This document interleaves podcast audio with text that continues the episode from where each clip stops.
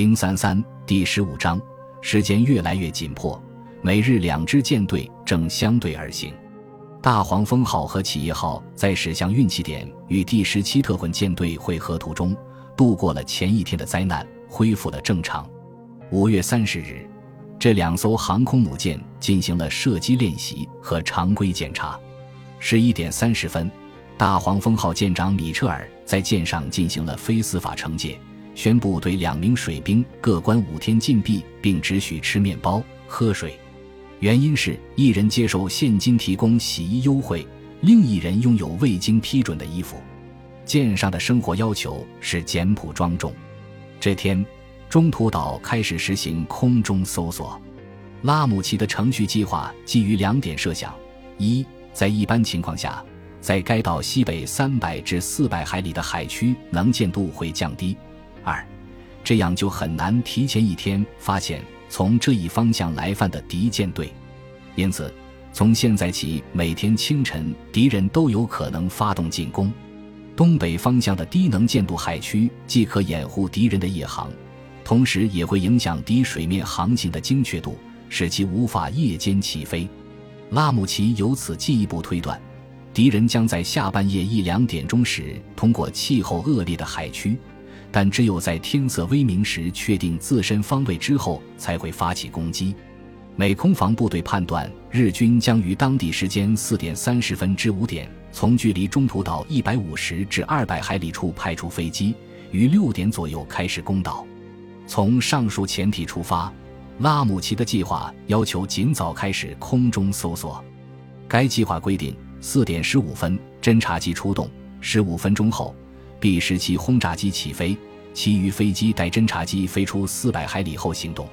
这一行动计划当然增加了东岛后勤供应上的困难，因为 B 十七飞行四小时以后才能将其负重降到可以在岛上安全降落的程度。这样做耗油量很大，但舍此则别无良策。唯一的替代办法是把这些飞行堡垒留在地面上，但拉姆齐不会冒这种风险。然而，在这个阶段，拉姆齐最担心的是日军在威克岛的陆基飞机夜袭中途岛，特别是夜袭东岛上的储油系统。因而，他一直在想着威克岛。大约九点四十五分，PBY 八 V 五五号报告说遭敌机攻击。十点零八分，PBY 二 V 五五号巡逻机也说遭到攻击。五分钟后，八 V 五五号机报告自己位于北纬二十六度五十五分。东经一百七十三度二十分处，十点三十五分，该机报告自己正返回基地。十一点十二分，他又报告说攻击他的是一架三菱双引擎轰炸机。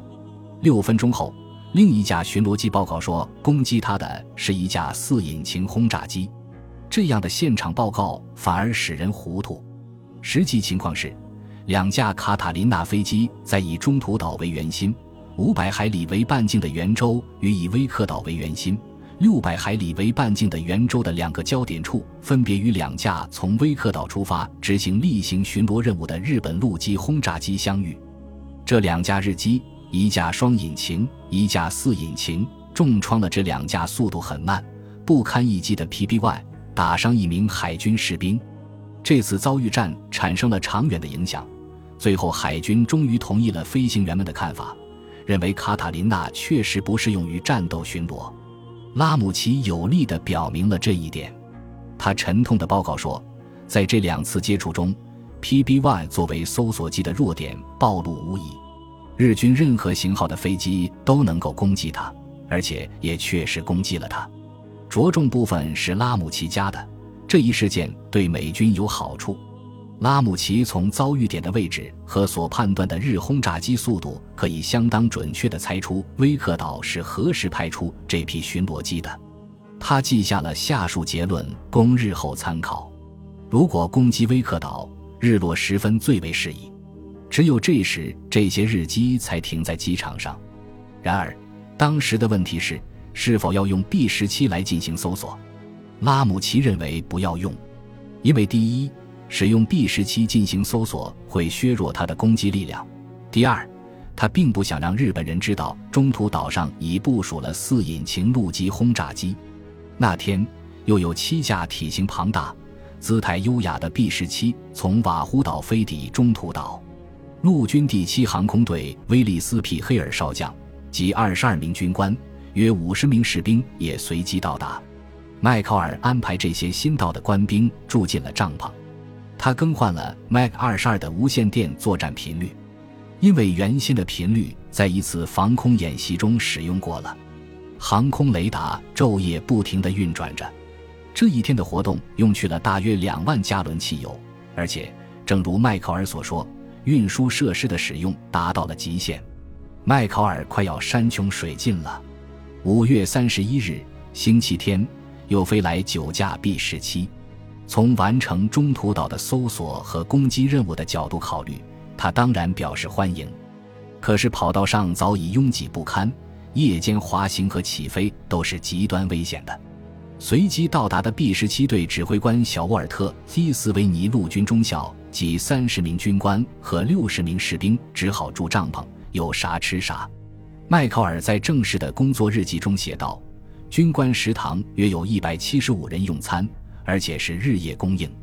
新到的 B 十七飞行堡垒的飞行员几乎连装炸弹舱油箱的时间都不够，在弹量才到一半，还没有时间自行保养，拉姆齐就命令他们起飞了。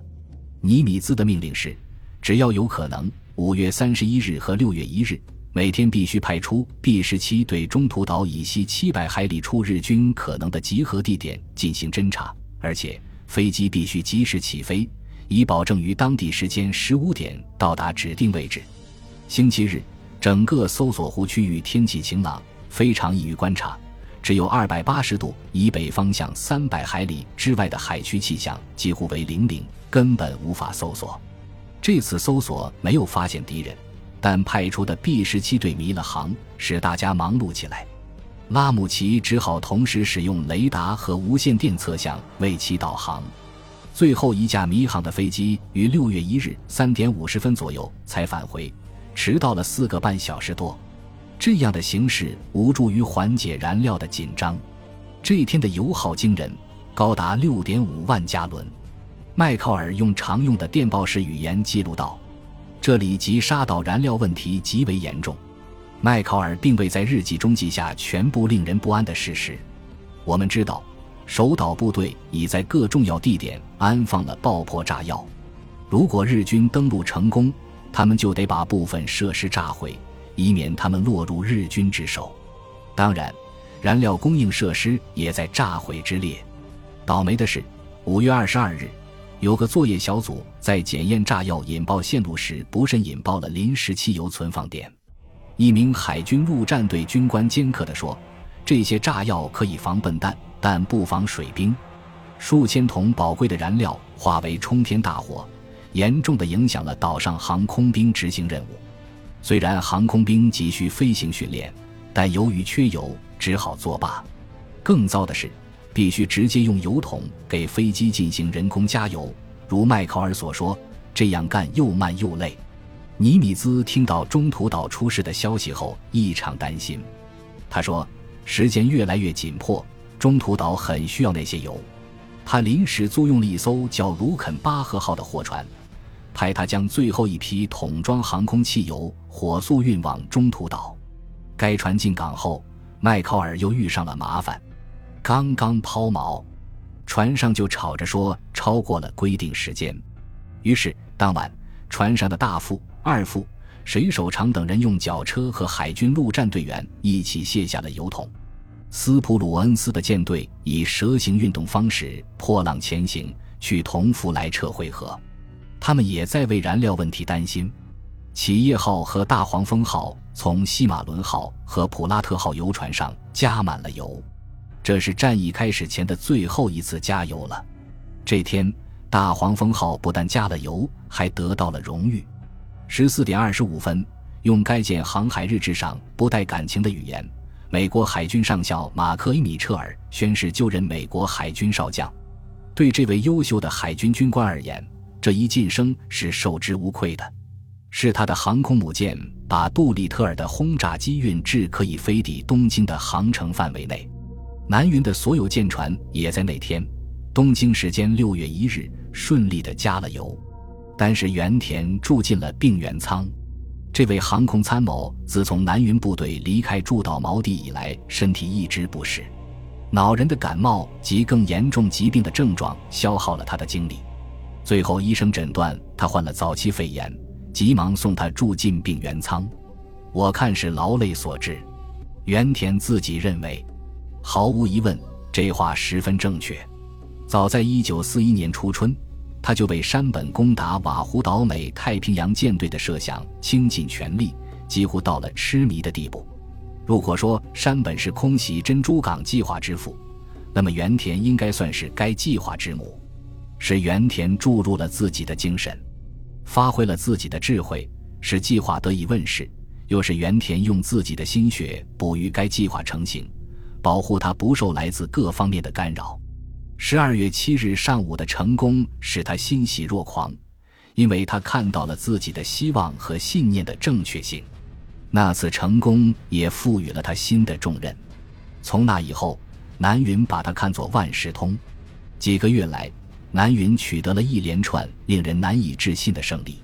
在这几个月里，原田一直在南云左右为他出谋划策，地位仅次于参谋长草鹿。确实。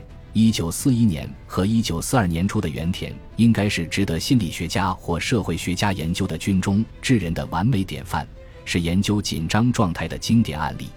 如今，上天终于发怒，对他做出了惩罚。本集播放完毕，感谢您的收听，喜欢请订阅加关注，主页有更多精彩内容。